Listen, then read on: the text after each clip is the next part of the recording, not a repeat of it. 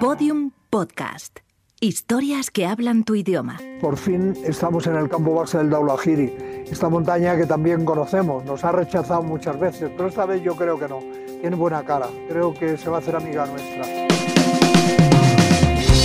En la cabeza de Carlos Soria, Expedición Correos, episodio 3, desde el campo base al campo 1. No sé si recordáis vuestra primera vez frente a una montaña. Yo era un niño y eso era una masa enorme. No llegaba a los 3.000 metros, pero para mí era algo tan gigantesco como el Everest.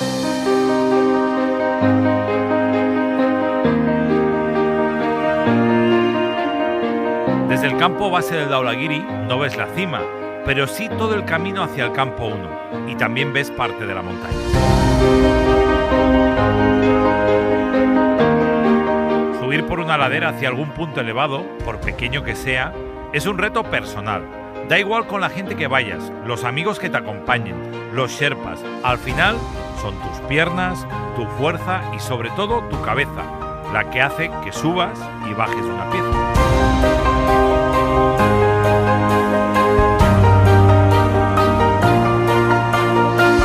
Me imagino a Carlos Soria en ese campo base, admirando el Daula y de fondo sonando la música de Solo ante el peligro. Do not forsake me, oh my darling, on this our wedding day. Porque Carlos, al igual que Gary Cooper, sabe, desde lo más profundo de su ser, que esto es cosa de dos, que a partir de un determinado momento son él y la montaña, frente a frente. Campo Base Daulagiri, abril 2017.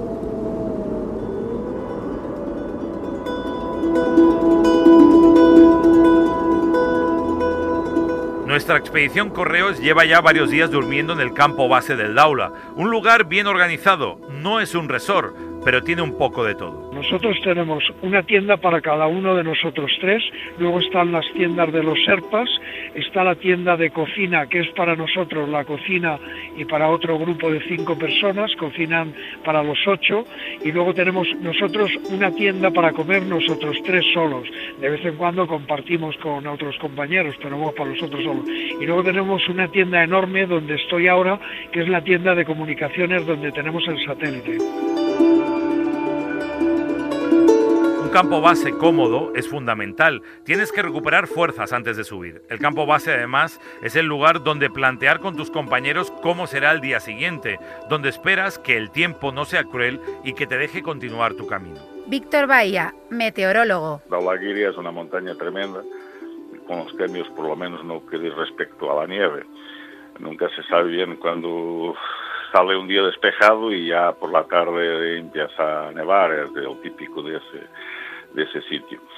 Eh, y más o menos con, con base en esa información le, le envío todos los días un mensaje con, con, lo que pienso yo y lo vamos afinando según, según pasan los días, ¿no? Y hizo una tarde malísima, con un viento como pocas veces. Primero cayó granizo y luego cayó nieve y pues debieron de caer por lo menos 15 o 20 centímetros seguro. Y hoy también eh, menos viento y menos nieve que ayer, pero también. Pero por arriba se nos ha dado muy bien, lo que hemos tenido, lo que hemos ido a hacer ha sido fantástico. También es el lugar donde reencontrarte con tus amigos mientras te recuperas de la paliza de haber hecho por fin cumbre, si es que lo logras, porque en un 8000 nada se puede dar por sentado los que tenemos la próstata ya un poco engrosada, pues nos despertamos varias veces, pero se duerme estupendamente. El primer día que llegamos un poco cansados, que habíamos hecho una jornada, de ahí tardamos en dormirnos y es la primera vez que estábamos aquí, pero los demás días dormimos como, como reyes. Tenemos una colchoneta bastante gruesa, porque el suelo, ya te digo, es de roca y hielo, y roca y hielo, y aunque se pone planito al principio, luego se va moviendo.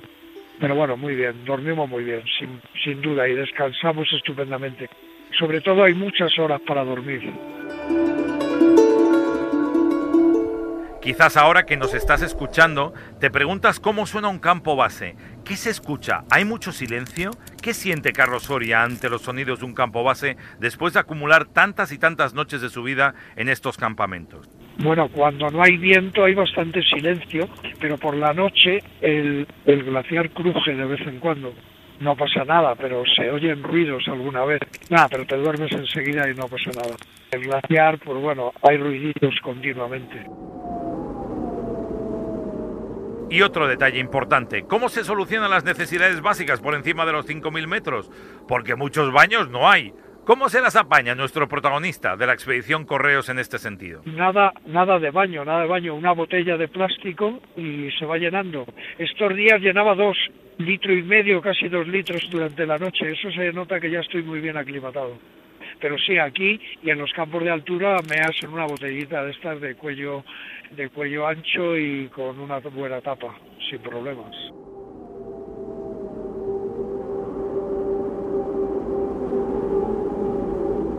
Pero no todos los montañeros tienen las mismas sensaciones en el campamento base del Daula.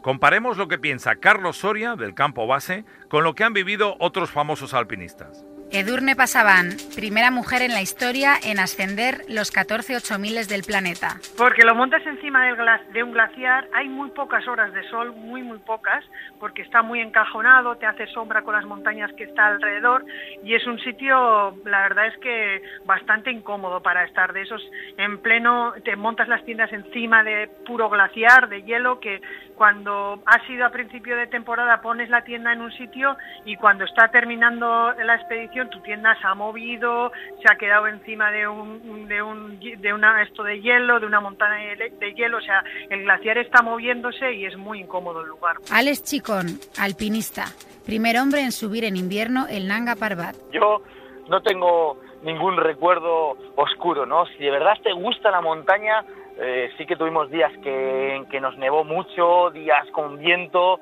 pero para mí es una montaña que tiene que tiene unos recuerdos pues muy bonitos y unos recuerdos por ejemplo pues muy muy oscuros no porque en el año 2007 en una avalancha quedaron allí para siempre en la montaña Ricardo Valencia y Santiago Sagaste no un navarro y, y, un maño no dos buenos amigos y era una expedición a la cual tenía que haber ido por tanto el Daula para mí es una de las montañas que más, más que más significado tiene de las de, de las de 8.000 metros no es una montaña preciosa y su campo base pues no sé, pues no tengo recuerdos amargos, ¿no? Y luego también allí quedó Juanjo Garra, también fue el rescate del año 2013, que participamos en él, por tanto nos es una montaña que tiene mucho, mucho significado para nosotros. Sebas Álvaro, director de Al Filo de lo Imposible. Realmente todos los campos bases estos son malos, pues la verdad es que son sitios que no estás ni cómodo físicamente por un lado, ni luego además estás cómodo como en casa por, porque no tienes los servicios que tienes en casa. Campo 1 de Aulagiri, por encima de los 5.700 metros. Dejamos atrás el campo base y subimos un poco más con Carlos y la expedición Correos. Ahora nos fijamos en el campo 1.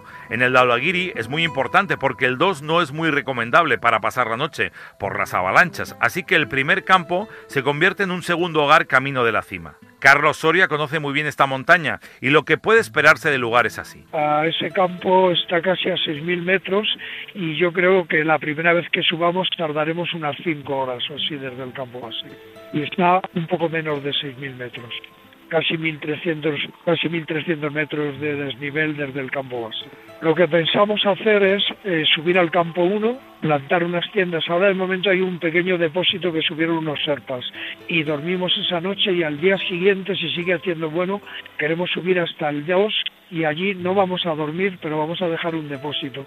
Y vamos a bajar otra vez al 1 y dormimos en el 1 y ya nos bajamos aquí. Con eso ya para mi manera de pensar, tenemos la suficiente aclimatación. A lo mejor tenemos que subir más veces, pero tenemos la suficiente aclimatación como para ir a la cumbre ya. Además, hay un misterio en el 1 que acompaña a los alpinistas desde 1964, cuando un avión aterrizó y quedó clavado para siempre a esa altura. Nada tiene que ver con la historia que pasaron los protagonistas de Viven. ¡Potencia! ¡Necesitamos potencia! ¡Es toda la que hay! Campo 1 muy, muy bonito, con unas vistas preciosas.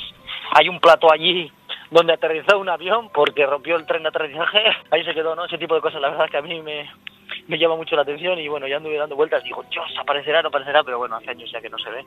Y sí, en el año 64, si no me equivoco, fue cuando el avión aterrizó allí, rompieron el tren de aterrizaje y no pudo, no pudo despegar, bueno, un avión, sea una especie de bañonetilla o no sé, tipo de, de aparato, ¿no? Pero el campo 1 es hermoso y tiene buenas vistas. ¿Qué pueden ver Carlos Soria y sus compañeros de la expedición Correos desde aquí? Es un campo 1 que ves el Anapurna, ves la vertiente norte del Anapurna y unas vistas preciosas, ¿no? Un campo 1 sin ningún peligro. Seguimos camino hacia la cima del Daulagiri. Seguimos empujando desde aquí esta expedición Correos. Seguimos intentando imaginar qué pasa ahora mismo por la cabeza de Carlos Soria. Pienso con llegar a la cima, por supuesto, pero no me obsesiono. Aquí se hace una vida entre compañeros muy agradable, se comenta de todo.